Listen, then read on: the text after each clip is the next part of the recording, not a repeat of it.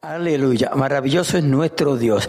Eh, vamos a dar comienzo al estudio número 7. Estamos, eh, gloria a Dios, en Hechos capítulo 8. Hechos capítulo 8, gloria a Dios, y vamos a comenzar en el versículo 26, versículo 26. Si ustedes notan, aunque en el estudio tenemos ciertas escrituras en particular, prácticamente yo estoy usando el capítulo completo, porque así pues pienso que podemos, ¿verdad?, analizar mejor las escrituras.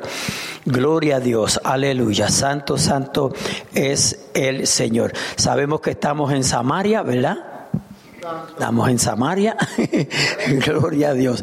Aleluya. La semana que viene, si el Señor lo permite, llegaremos a la calle derecha.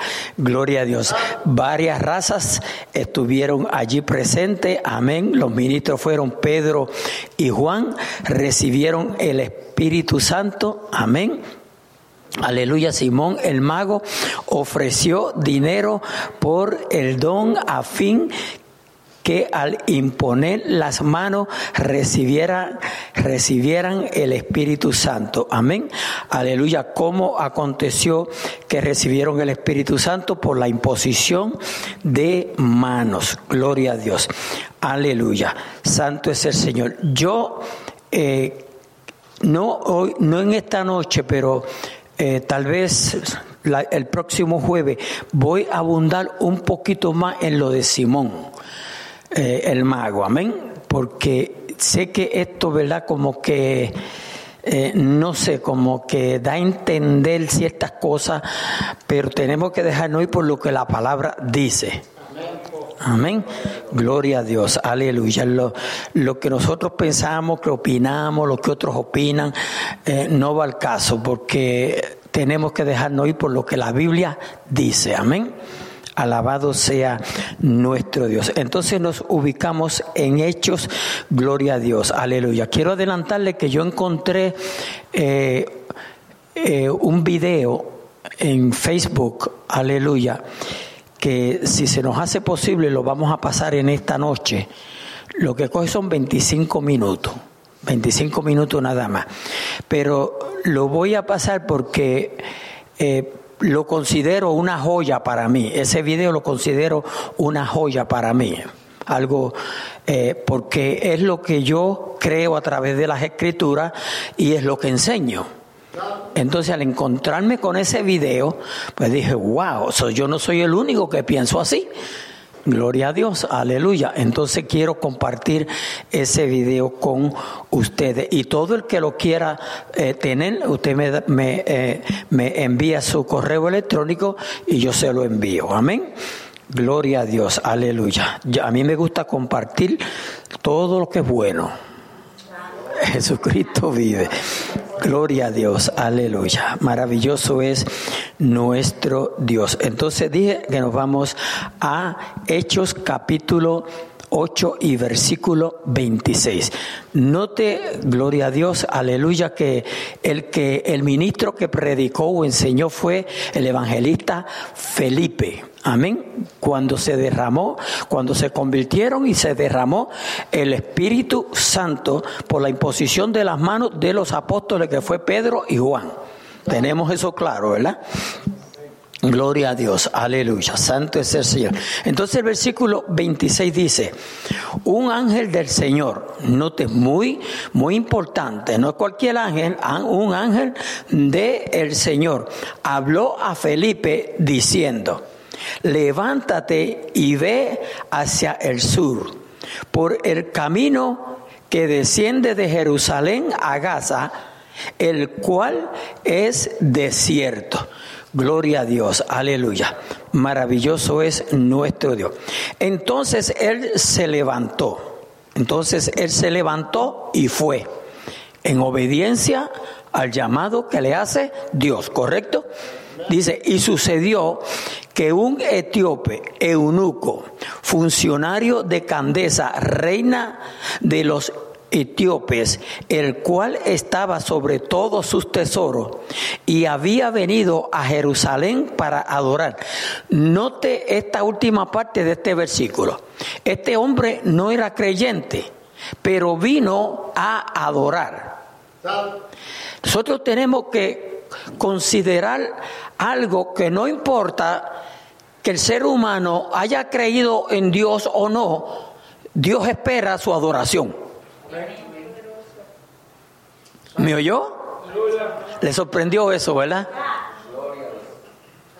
Dios espera, es más, Dios espera que aún la misma naturaleza lo adore, lo alabe. Amén. So tengamos eso en cuenta. Gloria a Dios. Aleluya. Dice que había venido a Jerusalén para adorar. Gloria a Dios. Volvía sentado en su carro y leyendo al profeta Isaías. Y el espíritu y el espíritu dijo a Felipe: Acércate y júntate a ese carro. Creo que podemos visualizar la escena, ¿verdad? Amén. Gloria a Dios. Felipe le escuchó que estaba leyendo el profeta Isaías. Amén. Y se le acerca. Dice, el Espíritu dijo a Felipe, acércate. Gloria a Dios. Y júntate a ese carro. Alabado sea nuestro Dios. Aleluya. Hay que ser sensible al Espíritu Santo. Cuando uno conoce la voz de Dios, uno puede ser sensible a la voz de Dios.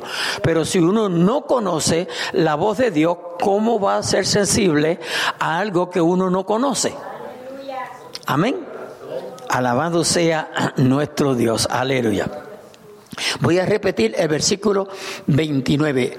Gloria a Dios. Aleluya. Santo es el Señor. Eh, dice, y el Espíritu dijo a Felipe, acércate y júntate a ese carro. Estamos en, en Hechos capítulo 8, versículo 26. Hechos capítulo 8, versículo 26. Ahora estamos en el 29. Repito, y el Espíritu dijo a Felipe, acércate y júntate a ese carro. Acudiendo Felipe, le, le, le oyó que leía al profeta Isaías y dijo, pero le hace la pregunta, pero ¿entiendes lo que lees? Escuche lo que le contesta el enuco, escuche la contestación. Él dijo, ¿y cómo podré si alguno no me enseñare? Ve, ese Aleluya, es la necesidad de los estudios, la escuela bíblica. Amén, escudriñar la palabra. Alabado sea nuestro Dios. Aleluya. Santo es el Señor. Hermano, eh, sí. Medero. Medero. No, es que. Es que hace tantos días que no te veo. Sí, pues igual. Este, no es que brinqué porque ve que lindo el 30, que dice, lo que es reconocer la palabra, que a veces uno está en un lugar y oye, y puede corregir o incluir o aportar, incluirse en ese gozo de la palabra. O yo que leía, reconoció que estaba leyendo la palabra. Amén. importante es eso. Ah, era eso, que eso es lindo. Dios le bendiga. Amén, amén. Eh, gracias, gracias por aportar, porque si es verdad, porque si Felipe no hubiese conocido la escritura, pues le pasaba como si estuviera haciendo un cuento. Amén. Pero cuando uno conoce las escrituras, aleluya, y las oye rápidamente, amén, se le, se le eh, levanta la antenita y allá está usted. Amén. Amén. Alabado sea nuestro Dios. Aleluya. Dice ahí claramente el pasaje de las escrituras que leía era este. Vamos a ver cuál era. Dice, como oveja a la muerte fue llevado y como cordero mudo delante del que los trasquila, del que los trasquila. Así no abrió su boca. En su humillación no se le hizo justicia, mas su generación más su generación, ¿quién lo contará? Porque fue quitada de la tierra su vida. Alabado sea nuestro Dios. Repetimos que leía el pasaje de Isaías. Esa era Isaías 53, 7 y 8. Isaías 53, 7 y 8. Ese era el pasaje que él estaba leyendo. Por eso, por eso eh, eh, Felipe lo, lo, conocía, lo sabía muy bien. Aleluya. Entonces se dio de cuenta lo que estaba leyendo. Y por eso le hace la pregunta, ¿entiendes lo que lees? ¿Ve? ¿Entiendes lo que lees? Porque es necesario que cuando nosotros leemos la Biblia, entenderla. Amén. Y por eso es menester, amén, buscar. Eh, hay muchos auxiliares. Hoy en día no hay razón por la cual usted no comprenda las escrituras porque cualquier palabra usted se va a Google, la pone y le da la definición. La definición. Gloria a Dios, se la da en cualquier idioma que usted lo quiera, también la puede buscar. Amén. Alabado sea nuestro Dios. Aleluya. Entonces, vamos a continuar en el, en el 34. Dice, respondiendo el eunuco dijo a Felipe, te ruego que me digas, le hace la pregunta, ¿de quién dice esto el profeta? Perdón, de aleluya, estoy un poquito trambuluqueado hoy. Respondiendo el eunuco dijo a Felipe, te ruego que me digan, ¿de quién dice el profeta esto? ¿De sí mismo o de algún otro?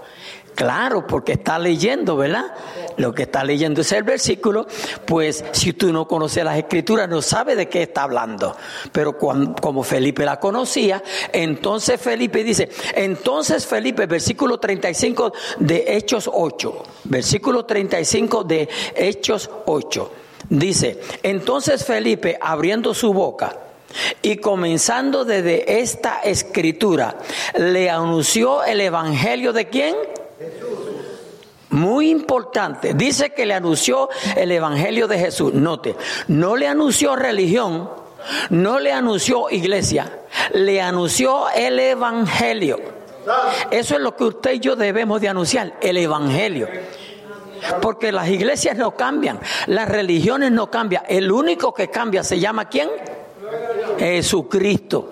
Jesucristo. Y ese es el que debemos de anunciar y predicar. Alabado sea nuestro Dios. Aleluya. Dice, y yendo por el... perdón, voy de nuevo al 35. Entonces Felipe, abriendo su boca y comenzando desde esta escritura, le anunció el Evangelio de Jesús. Y yendo por el camino, llegaron a cierta agua, oiga bien, y dijo el enuco, aquí hay agua. Le pregunta el enuco a Felipe, ¿qué impide que yo sea bautizado? ¿Ve? Muy importante en el estudio que estamos llevando a cabo. Muy importante, amén, en, podríamos decir, en, el mover evangélico cristiano. Alabado sea nuestro Dios. Porque uno no es salvo por el bautismo. ¿Me oyó? El bautismo es necesario, pero no es salvo por el bautismo. Tener una tarjeta de miembro de la iglesia es necesaria, pero usted no es salvo por ser miembro de una iglesia. ¿Ok? Por usted cargar con una Biblia, usted no será salvo por cargar con una Biblia. Por haber nacido en una familia cristiana, usted no será salvo por haber nacido en una familia cristiana. Cada ser humano individualmente tiene que tomar su propia decisión en un momento dado de la vida y aceptar, reconocer a Jesucristo como Salvador y Señor de su vida. Ok, entonces escuche con mucho cuidado. Felipe dijo, si crees de todo corazón, note, si crees de todo corazón, bien puedes. Note que la pregunta que él hace, aquí hay agua. ¿Qué impide que yo sea bautizado? Si usted si usted ha seguido con mucho cuidado lo que yo estoy hablando, note que Felipe le habló desde Isaías 53 hasta doctrinarlo en la doctrina de lo que es el bautismo. ¿Nos entendemos? Por eso nosotros damos 13, 13 clases, amén, referente a lo que es la nueva criatura, el bautismo. Amén. Ahí tocamos todo lo que tiene que ver. Gloria a Dios. Aleluya. Entonces dice, dice, Felipe dijo, si crees de todo corazón, note, esto no es una apariencia, hermano. Felipe le dijo, si crees de todo corazón, Felipe quería estar seguro que él había creído. ¿Ok? Felipe dijo, si crees de todo corazón, bien puedes. Y respondiendo dijo, note la contestación del eunuco, creo que Jesucristo es el Hijo de Dios. Que si confesares con tu boca que Jesús es el Señor y creyeres en tu corazón, ¿ve? que Dios le levantó de los muertos, será que salvo. Mi hermano, la Biblia es la Biblia, es la palabra de Dios. No hay por qué uno enredarse o equivocarse. ¿Ve? Dice, creo que Jesucristo es el Hijo de Dios. O si usted ve, yo tengo a Romanos 8.1 eh, gloria a Dios, aleluya, pero sencillamente para lo voy, lo voy a leer porque dice Romanos 8.1, justificados pues por la fe, tenemos paz para con Dios por medio de nuestro Señor Jesucristo. Ve, por medio de nuestro Señor Jesucristo. No es por medio de la iglesia, no es por medio de la religión, no es por medio de nadie. Es por medio de Jesucristo. Aleluya, gloria a Dios. Dice, y mandó parar el carro y descendieron ambos al agua, Felipe y el eunuco, y le bautizó.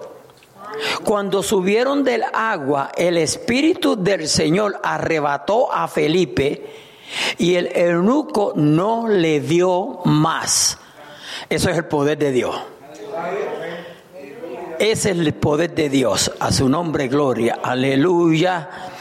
Y siguió gozoso su camino. Usted se da de cuenta cuando una persona conoce a Jesucristo como Salvador y Señor de su vida, que es lo primero que recibe, gozo. O sea, la primera manifestación de esa salvación es gozo, porque Dios es paz. Amén. ¿Y qué es lo que busca el hombre? Bueno, yo hablo de mi cuenta. Yo estaba turbado. Siendo un joven estaba turbado. Siendo un, hombre ya casado con una hija, estaba turbado. Mi mente estaba turbada. Pero llegó Cristo y ¿qué fue lo que Cristo puso en mi vida? Paz. Esa paz no se ha ido porque esa paz quien la implantó fue Él, porque Él es, Él en sí es paz. Por eso Él dice, mi paz os dejo. Ve, pero dice, mi paz os dejo, mi paz os doy. O sea, no solamente nos la deja, sino que nos la da. O sea, yo puedo prestarle algo a usted y le dijo, bueno, lo vengo a buscar el año que viene. No, no, no, la paz del Señor nos la dejó para que la disfrutemos. Aleluya, santo es el Señor. Por eso es que en medio de cualquier situación, dificultad que nosotros estemos, aleluya, podemos regocijarnos y darle, levantar las manos y decirle, gracias Señor, te alabo mi Dios, te glorifico Señor. Porque porque Cristo ha depositado paz en nuestras vidas. Porque el hombre sin Cristo o el ser humano para generalizar, aleluya, sin Dios no tiene paz. No la teníamos, hermano, no la teníamos. Pero hoy la disfrutamos. Aleluya. Dice el versículo 40. Pero Felipe se encontró en Azoto y pasando anunciaba el Evangelio en todas las ciudades hasta que llegó a Cesarea. Alabado sea nuestro Dios. Aleluya. Hermanos, yo quiero enfatizar, porque tengo unos minutitos, porque quiero pasar el, el video que les dije. Gloria a Dios. Aleluya. Note que Felipe en lo que enfatizó fue en el creer. No fue en religión, no fue en iglesia. No obstante, nosotros tenemos que conocer las escrituras para saber cuando alguien nos habla las escrituras. Ok, por eso Felipe, como dijo el hermano, la pudo conocer cuando lo escuchó, porque la conocía. Si no lo hubiese conocido, se, se pierde la oportunidad de que el eunuco se hubiese salvado. Alabado sea nuestro Dios, aleluya. Note que siguió su camino gozoso. Amén. Primero lo que tenía era religión, pero ahora va gozoso. Ahora conoció a Cristo, a Rey de Reyes y Señor de Señores. A su nombre, gloria. Mire, óigame bien. Cuando usted lee a Juan 3:16, Juan 3, 16. Se, se, la voy a dar al hermano David que no lo sabe. Hermano David, dígame a Juan 3, 16 y ponga atención. Porque de tal manera amó Dios al mundo, que ha dado a tu Hijo unigénito, para que todo aquel que en él cree no se pierda, mantenga vida eterna. Amén. Para que todo aquel que en él qué ¿Se da cuenta? Cuando usted analiza el creer en Cristo Jesús en la Biblia, de eso es lo que nos habla, no nos habla de nada más. No nos habla de nada más, cree. Claro, claro. Nosotros tenemos que analizar, aleluya, ¿por qué se siguió practicando el bautismo? El bautismo era una práctica de Juan el Bautista. Juan el Bautista era el que, practicaba el bautismo, ¿sí o no? Claro, no quiere decir que, vino solamente ahí, porque eh, la, Biblia habla que aun cuando pasaron eh, el mar rojo se, se considera como un bautismo. Correcto. Alabado sea nuestro Dios. Aleluya. Pero como práctica, quien lo practicó fue Juan. Amén. Amén. Por eso cuando usted, aleluya, ve allá en Primera de Corintios capítulo 3, y mi mente no me es infiel. Aleluya cuando allá se estaban este, eh, chismoseando allá los, los apóstoles, porque unos decían unos, que uno era de Pablo, otro de Apolo, otro de, de, de, de, qué sé yo quién y el otro de qué sé yo quién. ¿Por qué? Porque esa gente bautizaban. Entonces se supone, y todavía, y escúcheme bien, todavía hay movimiento en este mundo, en estos, en nuestros países, hay gente, hay congregaciones, aleluya, que si, que si, que si Juan bautiza a Pepe, Pepe tiene que permanecer en esa iglesia porque el que lo bautizó está ahí. ¿Me oyeron? Aleluya. Entonces por eso es que había aquella polémica allá en Primera de Corintios capítulo 3. Unos decían uno era de Pablo, el otro decía el otro de Cefa. ¿Se, ¿Se, dan de cuenta? Aleluya. Gloria a Dios. Mire, hay, hay, mucha tela que cortar. Por eso, por eso es que hay que la, la, Biblia, mire, la Biblia hay que leerla bajo la dirección del Espíritu Santo. Usted no puede coger la Biblia como coge el periódico, como coge el magazine, como coge X libro. No lo puede coger, no. Hay, en la Biblia hay vida. La Biblia hay vida. Benjamín, eh, pásame el micrófono. Yo me refresco aquí un poco. Dios bendiga al pastor. Santo el Señor. Sí, pastores, eh, eh, tenemos que reconocer la importancia, como usted está diciendo, del Espíritu Santo. Este hombre, pues dice que lo envió un ángel, pero era guiado, dirigido por el Espíritu Santo. Más adelante, capítulo 13, se establece una iglesia en Antioquía de Siria.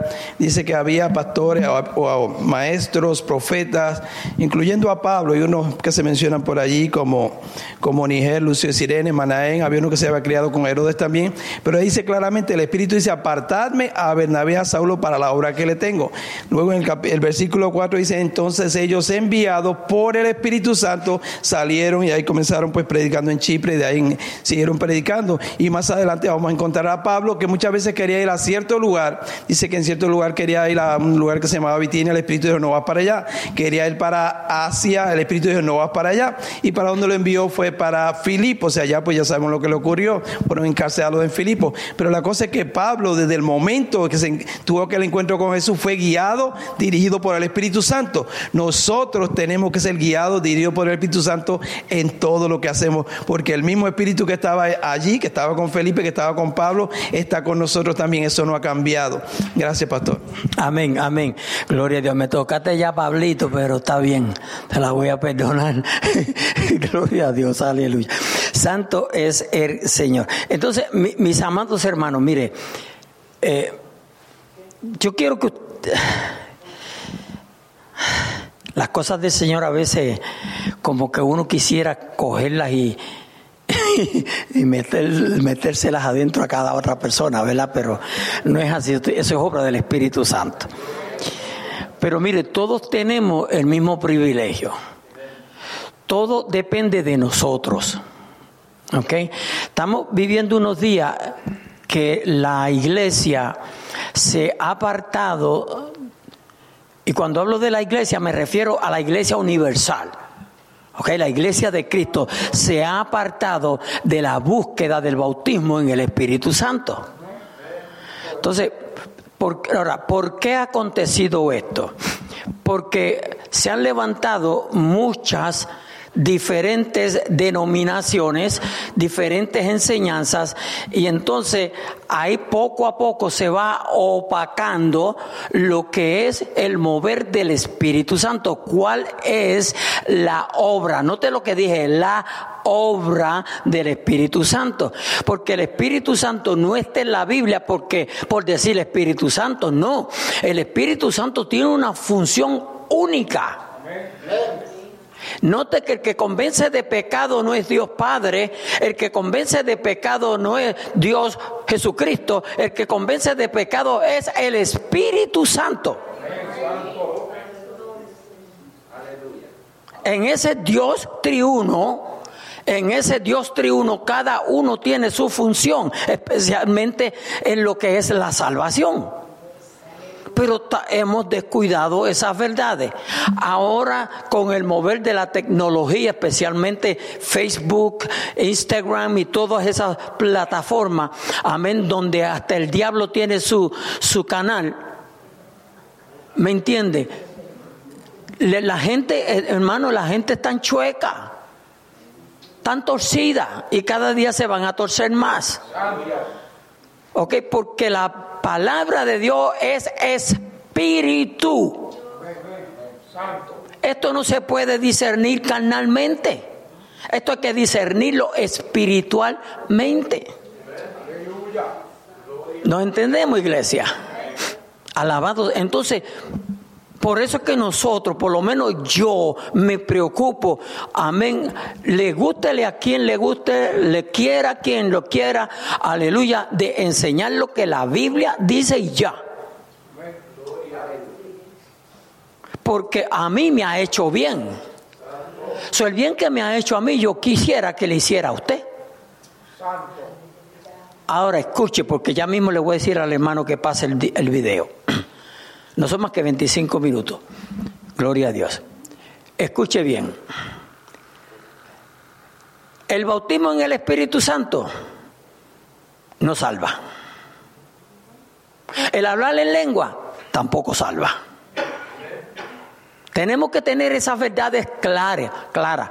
El único que salva se llama Jesucristo. Es el único que salva. Eso es, eso es palabra de Dios. Amén. No piense que cuando yo enfatizo es necesario que busquemos el bautismo en el Espíritu Santo, es que usted no es salvo. No, no, no. Usted puede, usted es salvo a través de Jesucristo, de la fe en Cristo Jesús. Pero el bautismo en el Espíritu Santo, lo primero es que te llena de poder.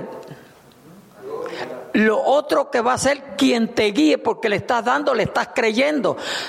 Él te va a guiar, porque eso es lo que dice, que Él es el que nos va a guiar. Dice que nos guiará a toda justicia y a toda verdad. Entonces, si el Espíritu Santo no es el que te está guiando, dime quién te está guiando. Porque si tú no crees en el Espíritu Santo, ¿quién te está guiando? Entonces, si eso nos enseña, dígame usted, ¿cómo usted va a ser un cristiano fuerte, especialmente en los días que estamos viviendo, donde todo el infierno está en contra de nosotros? El primer enemigo suyo, ¿usted sabe quién es? Usted mismo. Que dice hoy voy a ir a la iglesia y no va. Que dice mañana me voy a separar en ayuno y no te separa. Que dice voy a poner a fulano en oración y no le ora por él. Así somos, ¿verdad que sí somos? ¿Sí o no? Así somos. El peor enemigo de nosotros no es el diablo, no se siguen engañando. El peor enemigo de nosotros es uno mismo uno mismo, a causa de nuestras concupiscencias, dice la Biblia. ¿Ok? Porque en vez de hacer lo correcto, hacemos lo incorrecto. En vez de hacer lo bueno, hacemos lo malo. En vez de hacer lo debido, hacemos lo indebido. Entonces, el único que puede con su fuego, aleluya, es el Espíritu Santo y yo creo que dije esto en una ocasión aquí, eh, tiene que ser como la hoja del guineo, martiguarla. O sea, usted coge la hoja del guineo, la hoja de guineo es bien, bien este, eh, cristal, eh, ¿cómo que se dice? Cristalizada. ¿Ok? Entonces usted la pasa por fuego y eso queda que usted puede hacerla así. El Espíritu Santo cae sobre uno uno lo deja que dirija a uno, aleluya, y con el fuego que es Él, te va poniendo que te amasa, te coge y te lleva a donde Él quiera, no donde tú quieras, no para donde yo quiera. Ay, yo creo que yo estoy hablando mucho, ¿verdad? Aleluya. Pero eso lo podemos experimentar, iglesia. Cuando yo me convertí al Señor, mire, eso fue para los 80, ¿ok? Fines de 70 a principios de los 80. Fueron unas décadas, unas décadas que si usted le pregunta a la mayor parte de los pastores que hay hoy en día, se convirtieron en esa, en ese, en esa fecha. Mire, en nuestra iglesia, en el, en el culto de oración, hay veces que usted vía tres, cuatro, cinco a veces diez niños danzando en el espíritu, niños. Niños.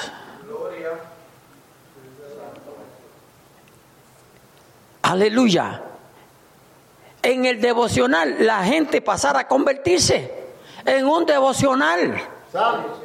¿Cuándo se ve eso ahora? ¿Ah?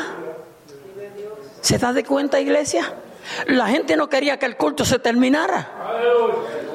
Ahora llegamos programados. Y con la tecnología ya lo que el reloj que te hace una cosquilla no hace ni ruido. Alaba lo que él vive. Esos son los días que estamos viviendo. Pero entonces, mire, si oímos a alguien allá que está hablando en lengua, ya, ya, ya nos enojamos. Ya no queremos que se hable en lengua en la iglesia. Ya no queremos que se alabe a Dios a todo pulmón. Ya no queremos que se haga nada en la iglesia que concierne al Espíritu. Hermano, no. El Espíritu Santo es vida. Cuando una persona está tocada por el Espíritu Santo, alabado sea nuestro, se manifiesta. O yo se manifiesta. No tiene que hacer desorden, pero se manifiesta. Es notable, es notable, se nota. Cuando, cuando, cuando estemos hablando de Pablo, aleluya, vamos a ver que Pablo no habló en lengua, pero después más adelante allá en Corinto dice que hablaba más lengua que nadie. Aleluya. Alabado sea nuestro Dios. Jefe, ¿estamos listos? Gloria a Dios, aleluya. Escuche bien, hermano, porque yo sé que después que lo que yo dije llegaron personas. Gloria a Dios. Este, este video yo lo encontré esta misma semana. Aleluya. Y la razón que yo quisiera pasarlo eh, es porque, primero, qué es lo que la Biblia enseña. Y segundo, aleluya, qué es lo que yo enseño y creo. Gloria a Dios. Como iglesia es lo que creemos. Entonces yo, yo lo vi a bien. Amén. Eh, esto es un hombre que es bien dotado en el conocimiento de la palabra de Dios. Y ustedes si le siguen con mucho cuidado y todo el que lo quiera, usted me envía su, su correo electrónico y yo se lo, se lo envío. We, can share o lo puede copiar de la de, de la de Facebook de, del de la página de la iglesia. Amén. Gloria a Dios. Aleluya. Julio, ¿cómo vamos a hacer? ¿Tú lo vas a presentar? ¿Cómo, cómo es que vamos a hacer? Porque no sé. Ok. ¿Se va a ver acá también o...? Sí, ok. Ahora que se pueda. Gloria a Dios. Si no, sí, sí, hay que apagarla, la apagamos para que se vea bien. Sí, apaga las luces.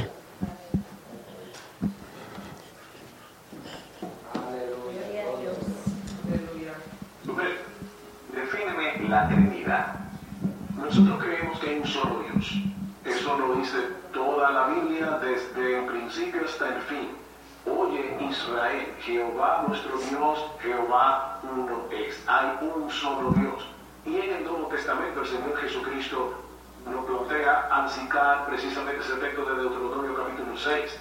En 1 Corintios capítulo 8 Pablo dice, hay un solo Dios. O sea que nosotros creemos que hay un solo Dios. Pero al mismo tiempo la Biblia enseña que ese Dios es tripersonal. Ahora hay personas que se preguntan, ¿pero dónde aparece la palabra Trinidad en la Biblia? Respuesta, en ninguna parte. Pero el hecho de que la palabra teológica que se usa para señalar a ese concepto no aparezca en la Biblia, no quiere decir que el concepto en sí no esté en la Biblia. Nosotros decimos que la palabra de Dios es infalible, que la palabra de Dios es inerrante. ¿Aparece la palabra infalible, la palabra inerrante en la escritura? No, pero Pablo dice en 2 Corintios capítulo 3 versículo 16 que toda la escritura es inspirada por Dios y útil para enseñar, para redarguir, para corregir, para instruir en justicia. Si toda la escritura es inspirada por Dios, exhalada por Dios, tenemos que deducir que la Biblia no tiene error, es inerrante. Tenemos que deducir y concluir que la Biblia no tiene fallas, es infalible.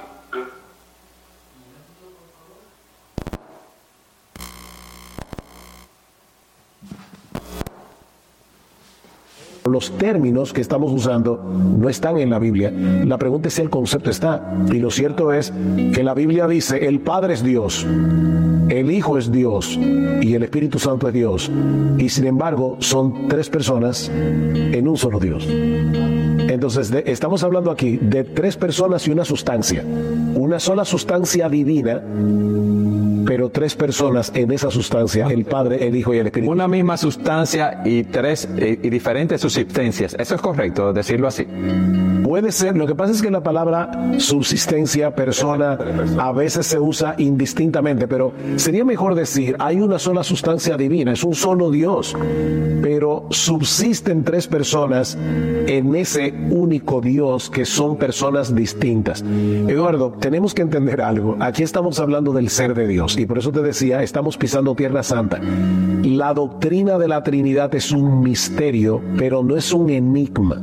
Hay una diferencia fundamental entre misterio y enigma. Un enigma es una pared infranqueable. Yo, no puedo penetrarla, yo no puedo saber absolutamente nada porque es un enigma. En un misterio yo puedo sumergirme en el océano y puedo conocer lo que Dios me ha permitido conocer porque lo ha revelado en su palabra. Pero tengo que entender que escapa a mi finita comprensión, a mi mente finita, para poder entender este concepto completamente. Entonces la Trinidad es un misterio, pero no es un enigma. Dios se revela a sí mismo en la Escritura como un Dios trino. De hecho, es interesante que ese texto de Deuteronomio que dice, escucha Israel, Jehová nuestro Dios, Jehová uno es, la palabra uno que usa allí es uno plural. hasta en eso el hebreo es eh, preciso. Por ejemplo, es la palabra que se usa en Génesis capítulo 2, versículo 24, cuando dice, y los dos serán una sola carne. Siguen siendo dos personas, el esposo y la esposa, en una sola carne en el sentido de que el matrimonio los hace uno, pero sigue siendo dos. Bueno, lo que estamos diciendo es, Jehová uno es. En ese uno hay tres personas.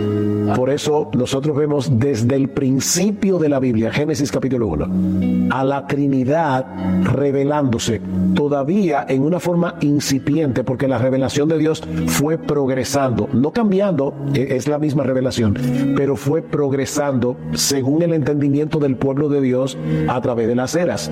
¿Qué dice Génesis 1.1? En el principio creó Dios Elohim, que es una palabra plural. Elohim creó, no dice crearon. En el principio creó singular Dios plural los cielos y la tierra. Y el Hijo Dios, ahí está el Hijo. ¿Cómo lo sabemos?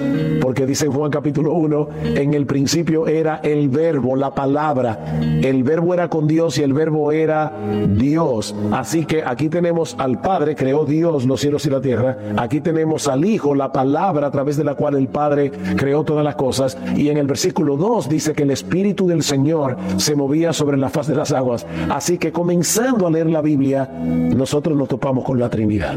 Llegamos al versículo 26 y entonces dice, y dijo Dios, otra vez, dijo, dijo en singular Dios Elohim, hagamos al hombre conforme a nuestra imagen, conforme a nuestra semejanza. Y así, Eduardo, yo te puedo citar. Hombre, conforme a mi imagen, conforme a mi semejanza. ¿Te acuerdas de la visión de Isaías en el templo? Isaías ve al Señor y dice que los querubines alababan a Dios diciendo, Santo, Santo, Santo Jehová de los ejércitos, toda la tierra está llena de tu gloria.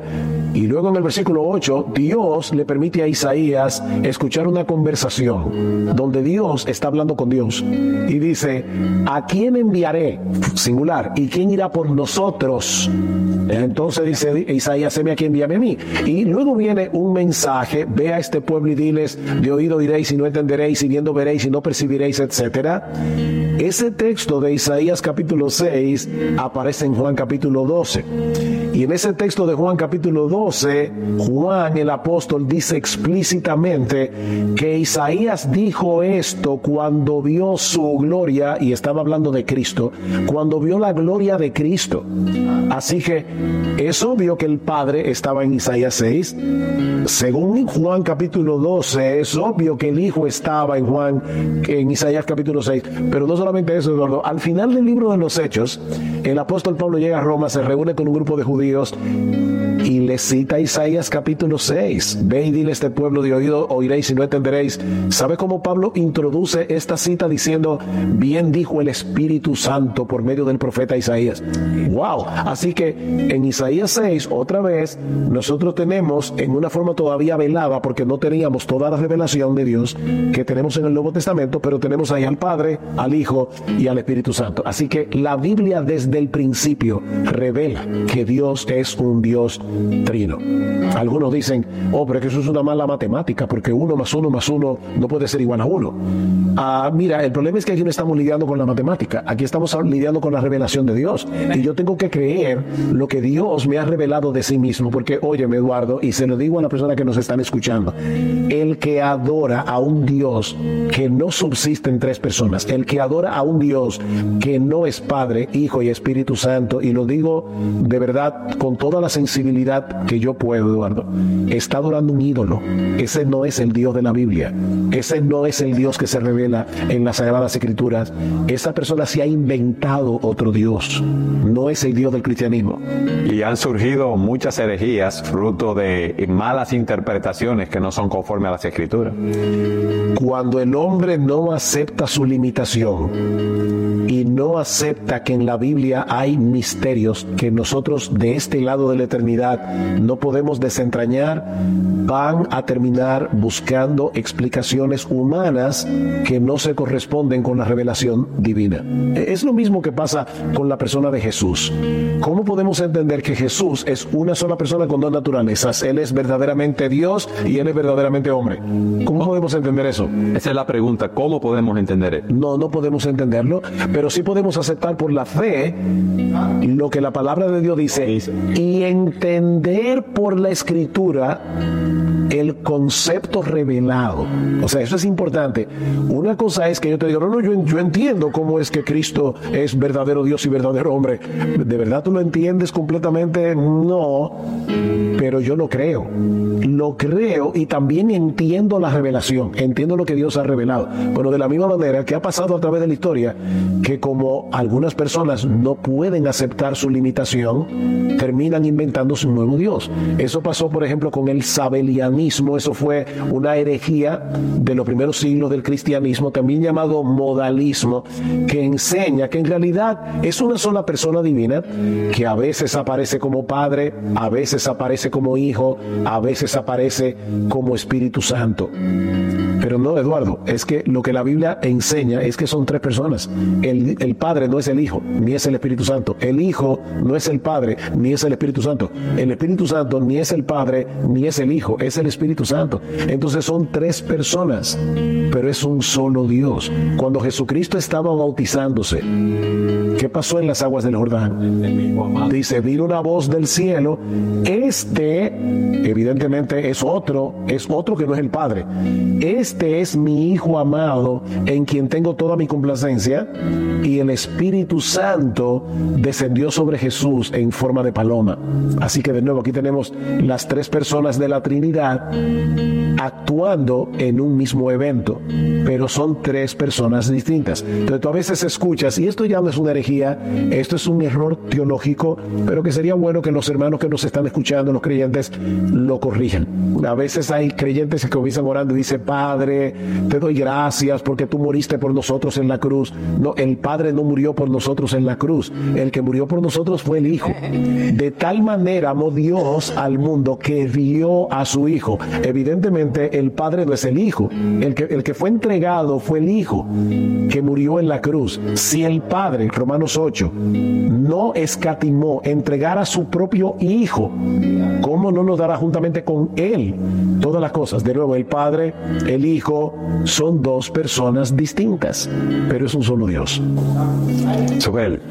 ¿Y qué? Hay otra herejía. Eso te iba a decir de aquellos que niegan la deidad de Cristo. Está el arrianismo, que luego fue reeditado en el siglo XIX por los testigos de Jehová, que es una herejía no cristiana. Una persona que sea testigo de Jehová no es creyente y no es salva, porque esa persona niega al Hijo, niega la deidad del Hijo. Los arrianos negaban la deidad del Hijo y la personalidad del Espíritu Santo. O sea que esto es peor todavía que el sabelianismo, porque ellos dicen solo el Padre es Dios, el Hijo es el primer ser creado, decían los arrianos, por Dios, y el Espíritu Santo es una fuerza como la electricidad, claro, eso no lo dijeron los arrianos, porque la electricidad no estaba todavía descubierta, pero en los testigos de Jehová hoy nos dicen eso. Sin embargo, hay un texto en Zacarías que rebate esa idea, porque el texto dice, no es con espada, ni es con fuerza, sino con el Espíritu. Así que el Espíritu no es una fuerza, porque no es con fuerza, es con el Espíritu. El Espíritu es una persona y es una persona divina dentro de las tres personas de la Trinidad. Por eso nosotros debemos evitar a toda costa buscar explicaciones terrenales para tratar de entender la Trinidad, porque vamos a terminar mal. Algunos dicen, por ejemplo, la Trinidad es como el huevo. El huevo tiene, tiene la cáscara, tiene clara, tiene yema, pero ni la clara en sí por sí sola es el huevo, ni la yema por sí sola, ni la cáscara por sí sola. Sea, tú estás diciendo que el Padre por sí solo no es Dios, o que el Hijo por sí solo no es Dios, o que el Espíritu Santo por sí solo no es Dios. ¿Qué es lo que tú estás diciendo? Otro diciendo, eso es como el agua, que el agua puede aparecer como líquida, puede aparecer sólida como el hielo y puede aparecer gaseosa. Que no, que, que, que no son tres modos en que Dios se manifiesta, es que son tres personas. Y los que dicen que es como el sol. Mira, Eduardo, cualquier analogía Que tú sientes el calor y que hace una transformación en, en la tierra. Eh, eh, sigue siendo modalismo, es la misma herejía sabeliana de hace miles de años atrás. Eso es un error teológico y es un error peligroso y fundamental. Sui, me llama la atención lo que tú dijiste al inicio, que todas esas herejías surgen porque el hombre no quiere aceptar la revelación de Dios en las escrituras y quiere buscar interpretaciones. ¿Eso es fruto del orgullo humano? Sí, definitivamente. Yo acepto, porque hay que ser cuidadoso, ¿verdad? Nosotros no conocemos el corazón de todas las personas que, que enseñan estas cosas y puede ser simplemente que haya una mala exégesis, puede ser que haya ignorancia teológica, puede ser todo eso. Eh, Pero no puede ser, Sugel, tratando de demostrar sabiduría humana. También puede ser, pero el, el problema está en que yo me sienta satisfecho con una explicación humana de algo que yo no puedo entender y decir, ah, ya, ya, ya lo entendí. No, tú no lo entendiste, estás torciendo Así. la verdad de la escritura. Nosotros tendemos que aprender a vivir en el misterio. Las cosas reveladas son para nosotros y para nuestros hijos. Las que Dios nos no, nos la- no nos las reveló son para Él. Entonces, aceptemos que tenemos un límite. Ahora, Eduardo, la Biblia enseña claramente que el Padre Dios, yo no voy a demostrar eso porque todo el mundo acepta esa parte. Entonces, yo creo que sería quitarle tiempo a este programa para demostrar lo que todo el mundo cree. Pero la Biblia también enseña que el Hijo es Dios. Y, y- te puedo citar textos y textos y textos. Juan 1.1 que decíamos hace un momento, en el principio era el verbo, el verbo era con Dios, el verbo era Dios. Fíjate, el verbo era con Dios. La, la palabra allí que usa Juan en griego significa el verbo estaba cara a cara con Dios, en una íntima comunión con Dios. Pero resulta que el verbo también era Dios. Y luego en el versículo 14 dice, y aquel verbo se hizo carne y habitó entre nosotros y vimos su gloria, gloria como del unigénito del Padre. Otra vez, ¿ves la diferencia? Entonces el Hijo es Dios. Eh, primera de Juan, capítulo 5, versículo 21. Dice que nosotros estamos en el verdadero, en su Hijo Jesucristo. Este es el verdadero Dios y la vida eterna. Eh, déjame leerte La, la confesión de Tomás, Sugel. Señor mío y Dios mío, cuando vio a Jesús resucitado. Eh, el apóstol Pablo, hablando de los israelitas, dice a quienes pertenece la adopción como hijos y la gloria, los pactos, la promulgación de la ley, el culto y las promesas, de quienes son los patriarcas y de quienes, según la carne, procede el Cristo, el cual está sobre todas las cosas, Dios bendito por los siglos. Amén. Cristo es el Dios bendito por los siglos. Amén. Y vuelvo y te repito, de verdad, nosotros podemos citar textos tras textos. El que me ha visto a mí, ha visto al Padre. Yo y el Padre somos uno. Eh, dice en Juan capítulo 5 que cuando los judíos cuestionaron a Jesús por haber sanado a un hombre en sábado, dice que él dice, mira, yo no he hecho nada que mi padre no haya hecho primero, porque mi padre hasta ahora trabaja y yo también trabajo. Y dice que los judíos quisieron apedrearle porque siendo hombre se hacía igual a Dios. Ellos entendieron lo que Cristo estaba diciendo. Él se estaba igualando a Dios. Filipenses capítulo 2. Haya pues en vosotros este mismo sentir, esta misma forma de pensar que hubo también en Cristo Jesús, el cual, siendo en forma de Dios, no estimó el ser igual a Dios como cosa que aferrarse. Vamos a detenernos un momentico aquí, Eduardo. Yo no quiero ponerme a filosofar, pero Pablo está diciendo aquí que el Hijo, Cristo, siendo en griego dice, en morfe de Dios.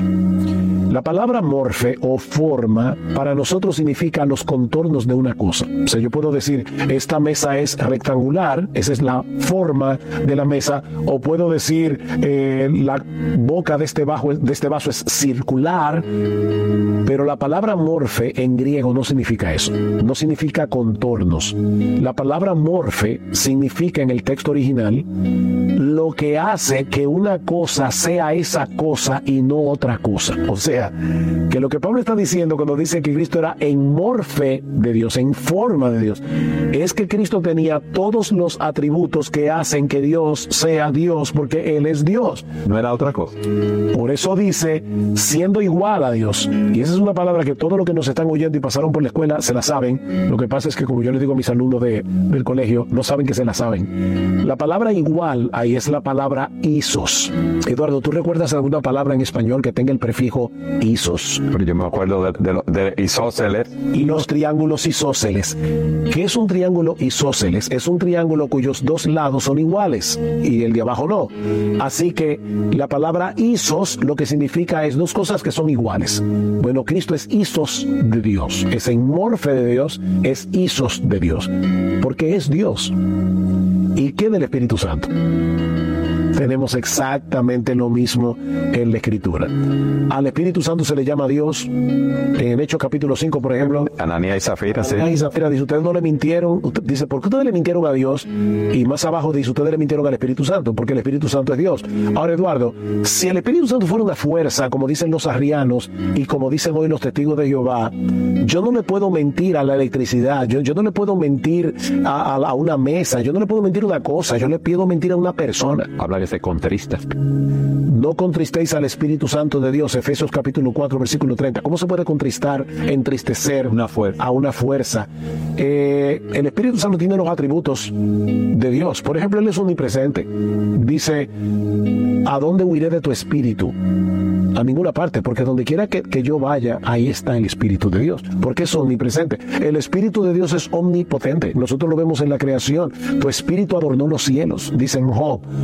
Entonces, ¿qué tenemos en la Escritura? La Biblia es monoteísta, de principio a fin. Nosotros no somos triteístas, porque no estamos diciendo que el Padre es un Dios separado del Hijo, que es otro Dios, y que el Espíritu Santo es otro Dios. Si quieres usar una ma- forma, fórmula matemática, no es uno más uno más uno, es uno por uno por uno. Son tres personas, pero subsisten en una sola esencia divina. Pastor, pero es que yo no lo entiendo. Bienvenido al club. No lo entendemos, lo Esto es aceptamos un por fe y lo que vemos en la palabra. Pero ¿qué dice Dios en su palabra? O sea, la, la pregunta es, al final, al final de cuentas, ¿a quién tú le vas a creer? ¿A tu intelecto o a la palabra de Dios? Ahora, yo no estoy diciendo que la fe cristiana sea irracional. Cuidado. No, no, no, no, no, no. La fe cristiana es suprarracional en el sentido de que usando la razón me lleva más lejos de lo que mi razón me puede llevar. Decía Dante Alighieri que la razón tiene alas muy cortas. En otras palabras, debemos ser seres racionales, pero no racionalistas. El racionalista dice, no, no, no, lo que yo no pueda probar por mi razón, yo no lo puedo creer. Eso no es verdad, Eduardo. Nosotros creemos un montón de cosas que escapan de mi razón, aunque yo la creo por mi razón. Si yo te preguntara ahora mismo, eh, muéstrame tu amor, ¿D- ¿dónde está tu amor? ¿Tú amas a tu esposa, amas a tus hijos, amas a tu nieto? Te digo que sí, pero ¿cómo tú lo muestras? ¿Dónde está el amor? Tú no puedes encontrar Sin embargo, nosotros creemos que la gente ama. ¿Es el amor irracional? No, no, no, no. El amor es completamente racional. Pero mi razón no puede abarcar por completo todo el concepto del amor. No puede abarcar por completo todo lo que el amor es. ¿Dónde está tu amor? ¿Es en el hígado? ¿Es en el corazón? La gente dice, yo te amo con todo mi corazón, con, el, con el que bombea sangre.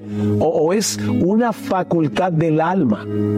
El, amor es una facultad del alma. Ah, ok. ¿Dónde está el alma? Eh, mu- muéstrame tu alma. ¿Dó- ¿Dónde está tu alma? ¿Dónde están las facultades de tu alma, el entendimiento, la voluntad? ¿Cómo es que tú decides cosas? ¿En qué órgano está eso? ¿Cómo es que tú tienes afectos? Entonces, Eduardo, donde estamos llegando al punto es este. Yo no me entiendo ni a mí mismo. Yo soy una persona que tiene alma y cuerpo. Y ni yo me entiendo del todo, pero yo creo que yo soy alma y cuerpo. Lo creo, Dios me lo reveló y lo entiendo en parte pero hay una parte que, que yo no la entiendo. Entonces, aceptemos, mis hermanos, humildemente lo que no podemos entender y que eso no nos lleve a la duda, que eso no nos lleve a la incredulidad, sino a la adoración. ¿eh? Es, mirar a Dios y decir, wow, Señor, es que tú eres tan grande. Es como siempre se ha dicho, qué bueno que Dios es más grande que nosotros. Porque si Él fuera de, si yo pudiera entender a Dios, Él es de mi tamaño. Y un Dios que es de mi tamaño no puede ser mi roca fuerte, no puede ser mi protector, no puede, ser mi castillo. Subel, los racionalistas han hecho de sí mismos y de su razón un Dios y en su orgullo se niegan a aceptar la realidad de la Trinidad, de la revelación de la Escritura. Pero nosotros podemos disfrutar de todas esas cosas que tú has dicho. Podemos disfrutar de comunión con ese Dios terino, con el Padre, con el Hijo, con el Espíritu Santo. A mí me gustaría, como es un tema tan amplio y tan profundo, y como tú decías al inicio, que es un, un océano tan vasto, que tú nos des una última aplicación de un minuto de la Trinidad. Un minuto, difícil para ti, pero trata de hacerlo. Ok, miren, yo voy a hacer algo que yo nunca he hecho en este programa y es que normalmente uno dice algo y una idea y la, y la completa. Yo te voy a decir, ojalá que tú puedas tomar papel y lápiz y como esto es un programa que hay personas que la ven grabado, tú puedes darle a stop a tu, a tu cosa, porque te voy a citar varias cosas y te voy a citar texto bíblico, pero no lo voy a poder leer aquí. Mira. La conversión cristiana es trinitaria. Tito capítulo 3 versículos 4 al 6. Dios el Padre nos eligió para salvarnos en el Hijo y fue el Espíritu Santo el que abrió nuestro entendimiento, abrió nuestro corazón para que nosotros pudiéramos creer en Cristo. El bautismo es trinitario. Mateo capítulo 28 versículo 19 en el nombre del Padre y del Hijo y del Espíritu Santo. El ministerio cristiano es trinitario. Primera los Corintios capítulo 12 versículos 4 al 6. Se mencionan las tres personas de la Trinidad una por una. La comunión cristiana es trinitaria, segunda a los Corintios capítulo 13, versículo 14. La devoción y la oración cristiana es trinitaria, Efesios capítulo 2, versículo 18. Nosotros oramos al Padre en el nombre del Hijo por el poder del Espíritu Santo. La unidad cristiana es trinitaria, Efesios capítulo 4, versículos 4 al 6. La perseverancia cristiana es trinitaria. Las tres personas de la Trinidad están envueltas y obrando juntas para que nosotros podamos llegar hasta el fin. Judas capítulo 20, versículo 21. Ahí tienes varias aplicaciones prácticas de por qué esta doctrina es tan importante y esencial para la fe cristiana. Oye, Entiendo que las personas que nos siguen tienen una, tienen una buena asignación, Sujel, porque solamente con tomar esos textos, estudiarlos, leerlos, meditar sobre ellos y orarlos, nos dará un mayor entendimiento. Así es. Gracias, mi hermano, por estar con nosotros. Un gozo de verdad poder hablar de un tema tan sublime y tan importante. Amén. Y gracias a todos ustedes por habernos acompañado. Le dieron las gracias. Gloria a Dios, aleluya. Maravilloso es nuestro Dios. Ustedes se fijan, hermano, no le estoy enseñando nada que no sea verdad. Por eso quise presentarlo, porque lo oí y lo oí y lo oí como diez veces. Alabado sea nuestro Dios. Mi, mi anhelo en este estudio, estamos en, estamos transmitiendo, Julio. Eh, mi anhelo en este estudio es que nosotros oremos a Dios que nos bautice con Espíritu Santo y fuego. O sea, es para nosotros. Es para nosotros. Entonces, yo no puedo juzgar aquí a nadie quién lo tiene, quién no lo tiene. Yo puedo tal vez aceptar, o sea, ¿verdad? Pegar una o dos. Pero usted sabe si usted lo tiene o no lo tiene. Entonces, repito, el bautismo en el Espíritu Santo no es para salvación.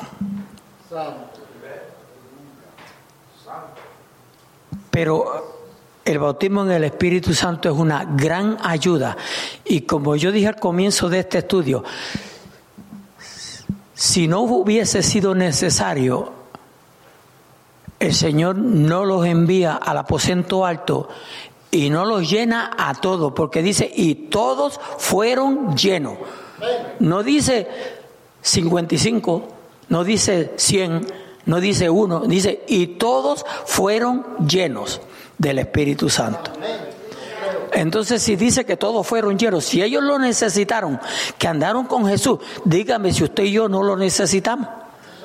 Que le servimos a Jesús por fe, por el conocimiento de las escrituras, porque lo hemos aceptado. Entonces lo necesitamos, iglesia. Especialmente los días que nos ha tocado vivir. Gloria a Dios, aleluya.